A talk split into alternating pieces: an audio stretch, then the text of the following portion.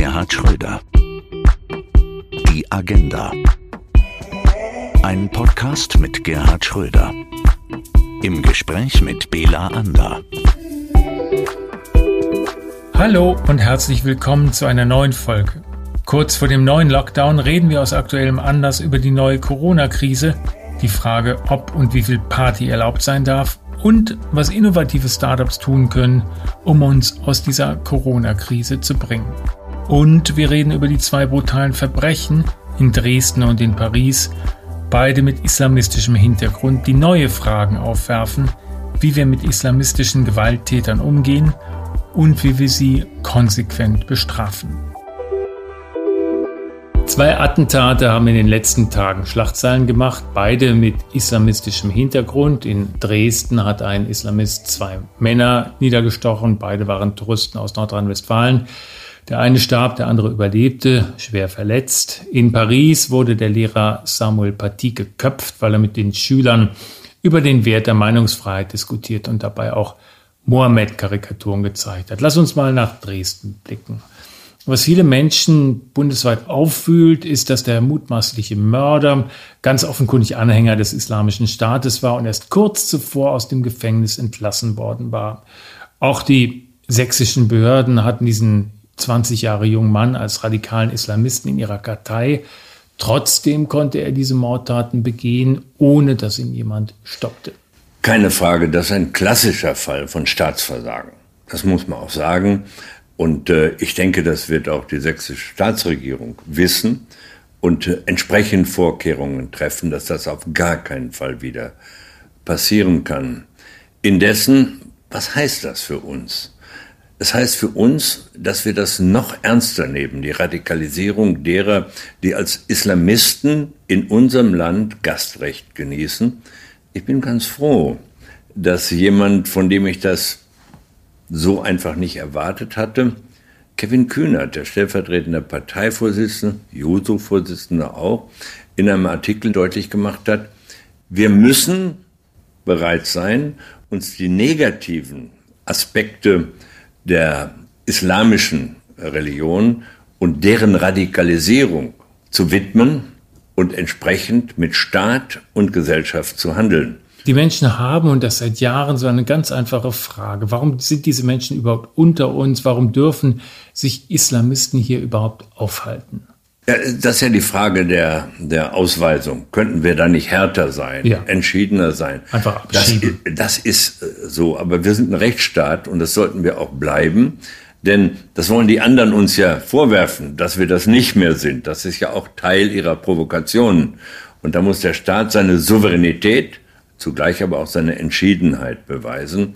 Das heißt, es geht ja nicht mehr nur um deutsches Recht, um das Grundgesetz, das äh, Abschiebungen in Bürgerkriegsgebiete verhindert, äh, sondern auch um die internationale Flüchtlingskonvention, die wir unterschrieben haben und aus der ja auch keiner aussteigen will.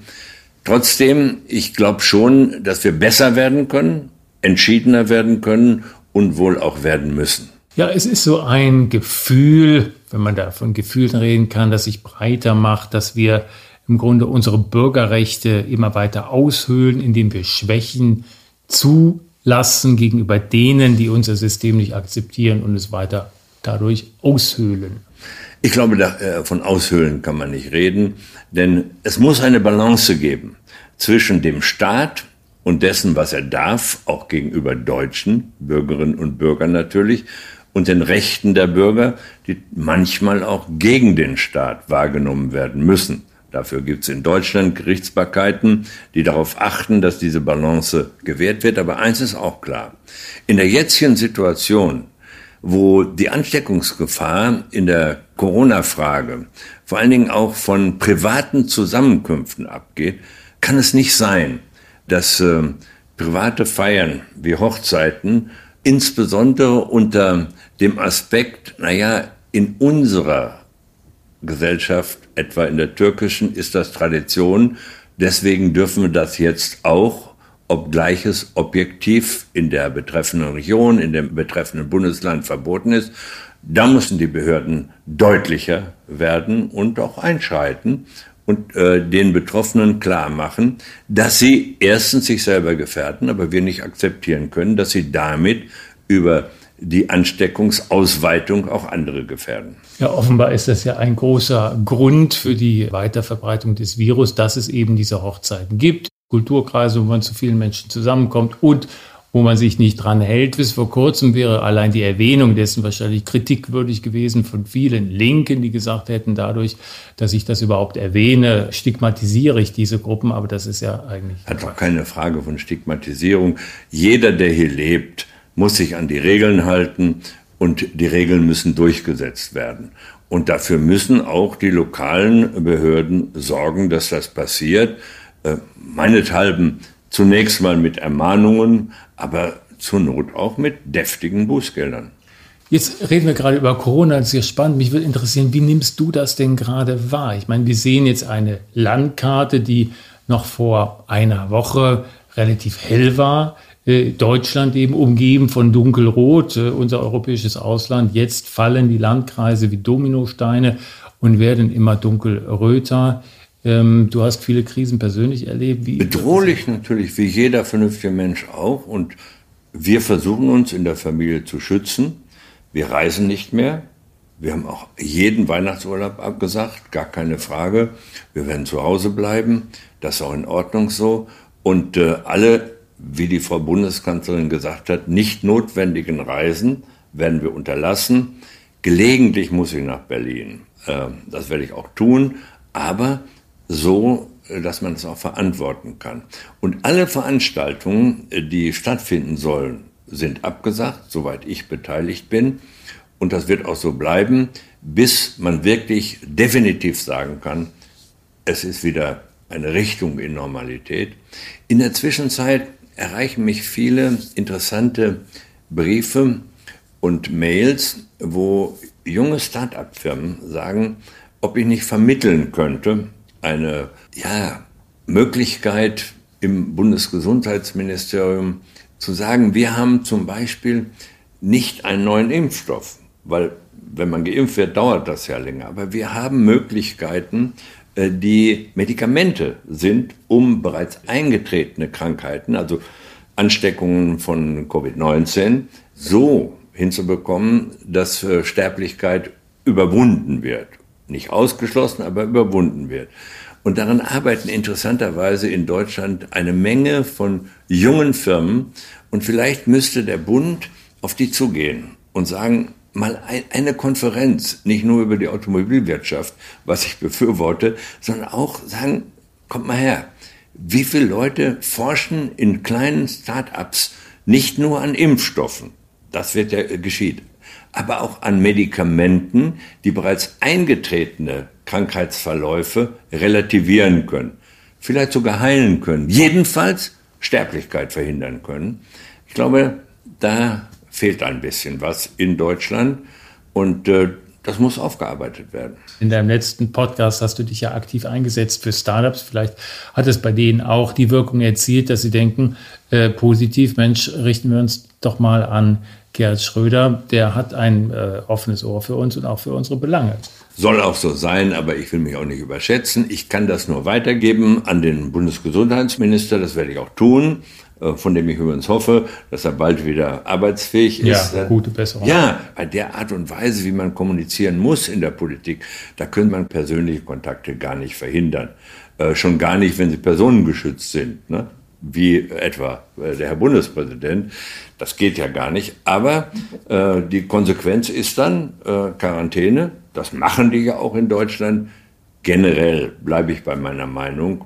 Bei allen Problemen, die wir auch haben in Deutschland, wir sind noch ganz gut beraten, äh, das auch so bleiben zu lassen. Unser Gesundheitssystem, noch einmal, ist gelegentlich ein bisschen bürokratisch. Es ist auch sehr teuer. Aber es hilft. Und zwar jedem und nicht nur dem Privatpatienten, sondern auch derjenige, der auf Kassenleistungen angewiesen ist, kann sicher sein, dass er nicht stirbt, weil er ärmer ist. Und das ist verdammt gut so. Wir haben zwar ein paar Mal drüber gesprochen schon, aber das geht ja jetzt schon seit Februar. Ich meine, seit neun Monaten sind die Leute in diesem Corona-Wahn. Und nachdem sie im Sommer das Gefühl hatten, Mensch, das geht jetzt langsam wieder los, wir sitzen draußen hin, wir sind auch wieder unterwegs, ist jetzt wieder die Vollbremsung da und keiner weiß, ob hier nicht dann doch in zwei, drei Wochen der komplette Lockdown kommt. Wir alle hoffen das nicht, aber es kann ja sein. Jemand, der so viel unterwegs ist wie du, dessen Bewegung ja wöchentlich getaktet war. Nicht mehr jetzt. Ja, was macht das mit dir? Ach Gott, ich habe äh, genug zu lesen, was äh, ich aufschieben musste aus Zeitgründen. Äh, ich mache Sport mehr als je zuvor. All solche Dinge, die man als Entschleunigung bezeichnen würde im privaten Leben, sind ja nicht nur belastend, sondern können auch mal ganz nützlich sein, wenn man zur Ruhe kommt und äh, mehr Sport macht als je zuvor. Also von daher, mein privates Leben ist nicht äh, von Einschränkungen in dem Maße betroffen. Ich hoffe, das bleibt so. Und äh, von daher denke ich, dass was diesen Begriff der Entschleunigung angeht, merkwürdigerweise solche Situationen nicht nur Nachteile haben. Noch einmal, dass man in Deutschland lebt in dieser Zeit, ist unzweifelhaft ein Vorteil, auch verglichen mit anderen zivilisierten Gesellschaften in der Europäischen Union. Von Amerika will ich gar nicht reden. Was der dortige Präsident für einen Unsinn angerichtet hat mit seiner ideologischen Position, das Virus kann uns nichts anhaben, ist wirklich abenteuerlich und so verantwortungslos, dass ich nur hoffen kann, dass er wirklich abgewählt wird. Aber Zahlen. sicher bin ich nicht. Die Infektionszahlen gehen wieder nach oben in Amerika. Auch das wahrscheinlich Folgen von dieser Verharmlosungsstrategie. Keine Frage. Aber das ist ja, das ist ja Strategie im wahrsten Sinne des Wortes. Das heißt, er glaubt oder glaubte, mit dieser Verharmlosung die Wirtschaft offen halten zu können und damit dann Wahlen gewinnen zu können. Jetzt muss man sich aber überlegen, wie viele Menschen sind wegen dieser Position gestorben. Ich will hm. dazu weiteres nicht sagen. Für die Betroffenen, ich meine jetzt die betroffenen Familien, aber auch für die betroffenen Kranken, die dann gestorben sind, eine Katastrophe. Man hat festgestellt jetzt, dass in der Altersgruppe in Deutschland der 20- bis 40-Jährigen durch Corona die Zahl derer, die nicht depressiv, aber schwermütig sind und sich Sorgen machen, immer mehr unglaublich angestiegen ist in den letzten Monaten. Nun kann man sagen, Gott, wer den Zweiten Weltkrieg erlebt hat oder die Nachkriegszeit, ne, was ist das im Vergleich dazu? Haben diese Menschen aber nicht. Ähm, hast du ein Wort für die, all die, die sich jetzt auch sorgen um die nähere Zukunft, ähm, was jetzt werden wird angesichts dieser Fallzahlen? Wir wachen jeden Morgen auf, 11.000, 14.000, was weiß ich. Ja, es gibt ja kein Patentrezept. Äh, aber du hast die Nachkriegsgeneration erwähnt zu der ich ja nicht gehöre. Ich bin 44 geboren, aber meine äh, Eltern gehört haben und meine Mutter bis zuletzt, die nun leider vor, gestorben ist. Aber ähm, was kann man äh, raten? Äh, schaut euch das mal an. Schaut euch mal eure Eltern, Großeltern, bei denen, um die es jetzt geht, wahrscheinlich an und äh, fragt sie mal nach ihren Erfahrungen in der Nachkriegszeit und wie sie das, was sie erlebt haben, die Trümmer, nicht nur die baulichen Trümmer, sondern auch die seelischen Trümmer bearbeitet haben und daraus eine Zukunft geformt haben. Eigentlich muss man das auch von euch erwarten, dass ihr euch nicht kaputt machen lasst von der Gefahr, die ohne Zweifel in dieser Epidemie ist, aber es gibt auch ein Leben danach. Und äh, es kommt gerade auf euch an, für dieses Leben danach zu kämpfen bisschen Verständnis für die 16-, 17-Jährigen, die denken, mein Gott, jetzt haben wir ein Jahr ohne Party und. Nein, habe ich nicht, muss ich ehrlich sagen. Denen muss auch klar werden, sie gefährden sich selber und sind Kinder in Familien und machen, wenn sie sich selber gefährden, ihren Eltern, ihren Müttern, ihren Vätern wirklich Schmerzen. Und zweitens, wenn sie nach Hause kommen, gefährden sie ihre Eltern oder vor allen Dingen Großeltern. Und denen muss auch wirklich beigebracht werden, so geht das nicht. Das ist eine Erziehungsaufgabe, die muss auch wahrgenommen werden. Da muss ich ehrlich sagen, Verständnis habe ich nicht, äh, obwohl jeder ist irgendwo betroffen und muss damit umgehen. Kommen wir noch einmal zurück zum Thema innere Sicherheit. Deine Linie war und ist ja einerseits sehr progressiv. Du hast als junger Anwalt schon Homosexuelle verteidigt, als das noch ein Tabuthema war, weitestgehend zumindest. Später als Bundeskanzler die Übrigens auch Horst Mahler. Auch, ja. Ich will nur sagen, warum. Wenn du Anwalt bist und Strafverteidiger bist, dann ist es deine Pflicht, darauf zu achten, dass ein Prozess nach den Regeln des Prozessrechts vonstatten geht. Und äh, dann ist es in einer Demokratie, in einem Rechtsstaat wichtig, dass der Staat seine Arbeit macht, aber es auch dafür Sorge gibt, dass eine Balance gehalten wird. So habe ich das immer begriffen. Auf der anderen Seite war mir auch immer klar, der Staat hat auch die Aufgabe, die Schwächsten zu schützen. Und die Schwächsten sind die Kinder. Und deswegen, das ist mir ja oft vorgeworfen worden von liberaleren Juristen, als ich es war und bin, deswegen habe ich gesagt, Menschen, die kleine Kinder sexuell missbrauchen, und zwar, man muss sich das vorstellen, kleine Kinder meint hier Babys bis, was weiß ich, zehn Jahre ja, Kinder, das ist so grauenhaft. Ja. Und da muss der Staat dann sagen, ja, da hilft wohl doch nur einsperren, weil die Erfahrung ist schon, dass die Therapiemöglichkeiten begrenzt sind. Und für mich geht dann die Sicherheit der körperlichen Unverletzlichkeit und der seelischen Unverletzlichkeit der Kinder rangiert vor den Resozialisierungsinteressen derer, um die es da geht. Und deswegen jeden Satz, auf den du anspielst, wegsperren, wegsperren. und zwar für immer. Ja, den will ja. ich nicht relativiert sehen. Ja, jetzt ist es ein bisschen schwer, den Übergang zu finden. Ich versuche es trotzdem. Zu was? Du hast Kevin Kühnert erwähnt, der viele überrascht hat mit seinem Plädoyer für einen harten Umgang mit islamistischen. Ich freue mich darüber, muss ich einfach mal so sagen. Und das äh, zeigt mir ja, dass Menschen Gott sei Dank lernfähig sind. Auch linke Sozialdemokratin, äh, schau mal, äh, was ich alles in meiner Juso-Zeit so vertreten habe. An, de, an, an revolutionärem Elan. Na, nicht ganz so revolutionär. Äh, das war dann die Revolution, die ich später als Bundeskanzler verhindert habe. Und mein Eindruck ist ein bisschen, äh, dieser junge Mann, äh, der ist gar nicht so weit entfernt davon. Ich hoffe, ihm schade ihm nicht allzu sehr. Aber das, was er da in, ich glaube, es war im Spiegel gesagt hat, das war ja gar nicht so weit entfernt von dem, was ich auch gelernt habe. Und er ist begabt, ohne Zweifel, ein bisschen früh stellvertretender Vorsitzender geworden, aber es zeigt ja, dass ganz offenkundig Verantwortung prägt. Und darüber freue ich mich. Jemand, der auch überrascht hat äh, mit einer ähnlichen Stellungnahme, war der Grünen-Parteichef Robert Habeck. Der hat jetzt das gleiche Horn gestoßen, eine gleichartige Aussage gemacht, zuletzt jetzt in Welt am Sonntag, da hat er nämlich gesagt, Gefährder, also Menschen, die unsere liberale Ordnung mit Gewalt bedrohen, die seien in ihre Herkunftsländer auszuweisen. Eigentlich ein erstaunlicher Spruch für einen grünen Parteichef, oder? Naja, nicht erstaunlich für Herrn Habeck. Der ist wirklich beweglich. Aber wenn er das vor ein, zwei Jahren gesagt hätte, wäre er wahrscheinlich Parteivorsitzender. Darüber sollte mal nachdenken.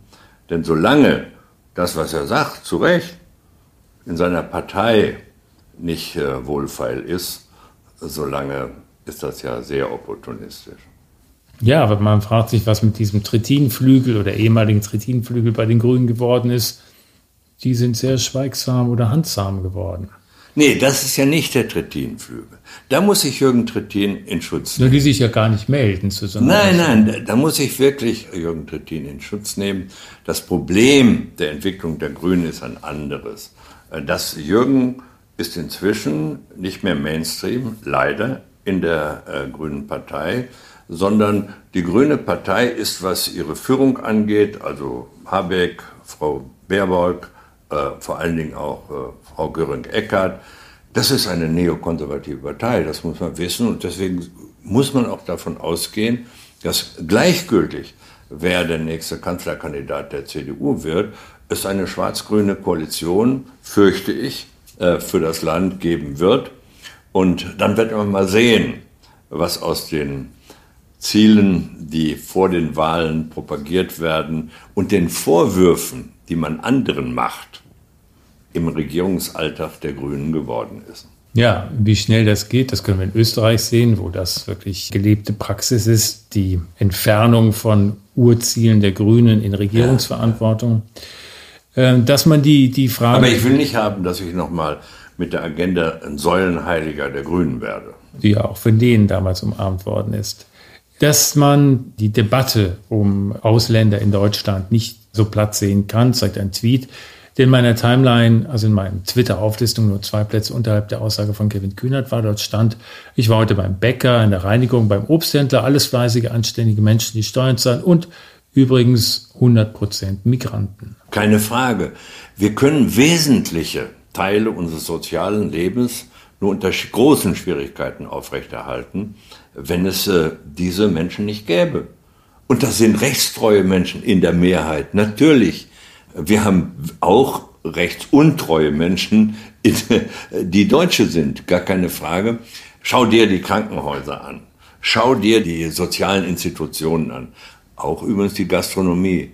Ohne die sogenannten Migranten wären die nicht lebensfähig. Und es gibt natürlich viele kulturelle Einflüsse, die so auch kommen. Ich meine, die größten Rapper, die es gibt, äh, Capital Bra oder auch Apache, gerade sind ja Leute, die aus unterschiedlichsten äh, kulturellen Einflüssen ihre Inspiration ziehen. Apache beispielsweise äh, hat türkische Wurzeln, bringt die auch musikalisch mit ein und wird Platinum-mäßig gehört in Deutschland. Also das sind ja auch Einflüsse, die so uns zugutekommen, die wir sonst nie hätten. Ohne Frage ist das so obwohl ich da selber kein wirklich eigenes Urteil habe, weil meine Kenntnisse in dem Bereich sehr, sehr begrenzt sind. Äh, äh, meiner Frau wegen lerne ich im Moment und liebe ich auch im Moment mehr Klassik, weil sie als äh, Koreanerin natürlich deutsche Klassik über alles schätzt. Das ist das, was uns morgens und abends begleitet. Hast du einen, einen Lieblingsklassikkomponisten? Naja, sie hat Bach natürlich.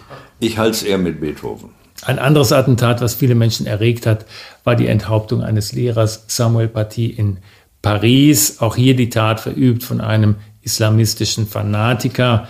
Viele Menschen haben sich in Frankreich mit dem Ermordeten und seiner Familie solidarisiert. Auch der Staatspräsident Frankreichs Macron. Er hat gesprochen von einer tödlichen Verschwörung von Dummheit, Lüge und Hass. Ja, was soll ich dazu sagen? Man kann ja nur Mitgefühl mit den Angehörigen haben. Und man kann Macron ja auch nur zustimmen, wenn man sagt, auch an dem Punkt muss der französische Staat entschieden sein. Ist er ja auch. Trotzdem wird man äh, solche grauenhaften Geschichten niemals ganz eliminieren können. Das muss man wissen. Es gibt in offenen Gesellschaften, in demokratischen Gesellschaften, und die wollen wir doch bewahren, keine totale Sicherheit. Totale Sicherheit gibt es nur in geschlossenen Gesellschaften und selbst da nicht einmal wirklich total. Äh, und deswegen, es ist grauenhaft, das miterleben zu müssen. Und man muss dann diejenigen, die dagegen ankämpfen, unterstützen, auch nicht nur national, auch international. Das wird sicher auch geschehen. Es sieht jetzt so aus, als hätte jede große Religionsgemeinschaft mittlerweile äh, solche Attentate zu befürchten. Vor nicht allzu langer Zeit war das in Halle so, als ein Deutscher hier ähm, versucht hat, äh, die jüdische Synagoge zu stürmen, nur durch eine kurz zuvor angeschaffte, besonders gesicherte Tür ist es ihm nicht gelungen, hier einzudringen. Er hat dann wahllos Passanten und äh, andere äh, Besucher eines Dönerimbisses dann getötet. Gleichzeitig zeigt das ja auch, dass auch jüdische Mitbürger in Deutschland von Deutschen äh, Teil der Gefährdeten sind. Keine Frage. Und das ist eine Katastrophe, gerade in Deutschland. Denn jeder muss sich doch eigentlich freuen, dass es nach diesem Holocaust wieder möglich geworden ist, dass jüdisches Leben in Deutschland stattfindet. Das ist ein Gewinn für Deutschland. Und man hofft ja nur, dass es hätte niemals eine Entwicklung dagegen gegeben, hat es aber grausamste Entwicklung. Und deswegen, wenn es ähm, äh, ein Land gibt, in dem das nicht vorkommen darf und wenn es vorkommt, mit allen Mitteln bekämpft werden muss, mit Mitteln des Staates, aber auch mit der Solidarität der Gesellschaft gegenüber jüdisch gläubigen Mitbürgerinnen und Mitbürgern, dann ist das Deutschland. Und da darf es auch gar kein Pardon geben. Nur dem Mai bemerkt, das heißt ja nicht, dass man nicht die eine oder andere Politik kritisieren darf. Das wird ja immer verwechselt. Das ist falsch. Aber es darf kein Pardon geben, wenn es hier um Antisemitismus in Deutschland geht. Es darf kein Pardon erst recht geben für Leute, die meinen, sie dürften Anschläge auf jüdische Institutionen, auf Synagogen oder was auch immer machen. Oder es darf auch kein Pardon geben für diejenigen, die glauben, weil sie einem anderen Glauben anhängen, zum Beispiel Muslime, junge Leute, die dann jemanden, der äh, jüdische Kleidung, diese Kippa trägt, die dürften nicht anpöbeln auf der Straße. Das muss ganz klar werden. Dies toleriert dieser Staat nicht. Du hast selbst mal im Jahre 2000, als ein Attentat versucht wurde auf die jüdische Synagoge in Düsseldorf, ein besonderes Wort geprägt in diesem Zusammenhang. Ja, ich habe gesagt, was wir brauchen, ist nicht nur die Härte des Staates gegenüber Antisemitismus, sondern den Aufstand der Anständigen. Der Anständige meint hier derjenigen, die Demokraten sind, die Minderheiten schützen und die kapiert haben, dass unsere Geschichte uns wirklich nahelegt und mehr als nahelegt, Antisemitismus in diesem Land nicht zuzulassen. Am 13. November 2015 kam es zu einem weiteren Anschlag in Paris. Damals bei einem Freundschaftsspiel Deutschland-Frankreich bombten sich ein paar Selbstmordattentäter vor dem Stade de France in die Luft. Dann gab es in einem vor allen Dingen von Touristen äh, besuchten äh, Lokal, dem Bataclan, einen brutalen Überfall, äh, ebenfalls von Islamisten. Mehr als 70 Menschen starben dort. Die irische Rockband U2 hätte am Folgetag noch zwei Konzerte spielen sollten, haben sie dann abgesagt. Und dann äh, haben sie äh, einen Monat später dann dieses Konzert wiederholt und Bono, der Sänger, den du kennst, äh, kam auf die Bühne und sagte frei nach Nietzsche, forderte das Publikum auf, äh, im Kampf gegen ein Monster, damit meinte er den Islamismus, nicht selbst zum Monster zu werden. Ja gut, das ist wohlfeil für einen Künstler und äh, sowohl der deutsche wie auch der französische Rechtsstaat wird nicht Monster werden, sondern wird klar sein in seiner Haltung, unnachgiebig in der Verfolgung von Verbrechen, aber zugleich wissen, dass äh, die Balance zwischen Bürgerrechten und äh, Staatsmacht eingehalten werden muss. Ich habe da keine Bedenken. Ein Song, der eigentlich ein bitterböses Liebeslied ist von U2, wurde dennoch an diesem Abend zu einer ganz besonderen Hymne für Völkerverständigung und den Abkehr von Hass und Fanatismus. Das war der Song One. Glaubst du noch an ja, die Globalisierung im positiven Sinne, da, dass die Welt zusammenkommen kann? Jeder, der hilft, in der Kunst, in der Wissenschaft, auch in der Politik, um sozusagen die globale Welt ein wenig menschlicher zu machen, ist auch hochwillkommen. Und deswegen selbst in einer solchen Situation einen solchen Song äh, aufzuführen, darüber kann man streiten. Aber der Song als solcher hat einen richtigen Inhalt. Und man darf auch nie aufhören, daran zu glauben, dass er irgendwann mal Wirkung zeigt.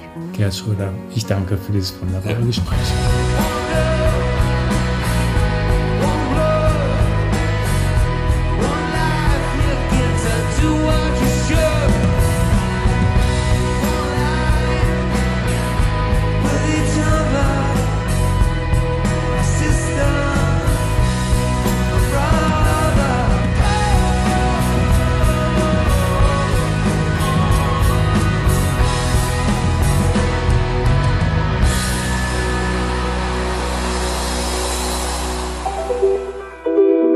Folgen Sie Gerhard Schröder auch auf seiner Social-Media-Plattform bei LinkedIn mit aktuellen Beiträgen und Kommentaren.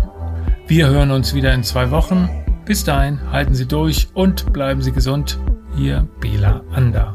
Gerhard Schröder. Die Agenda.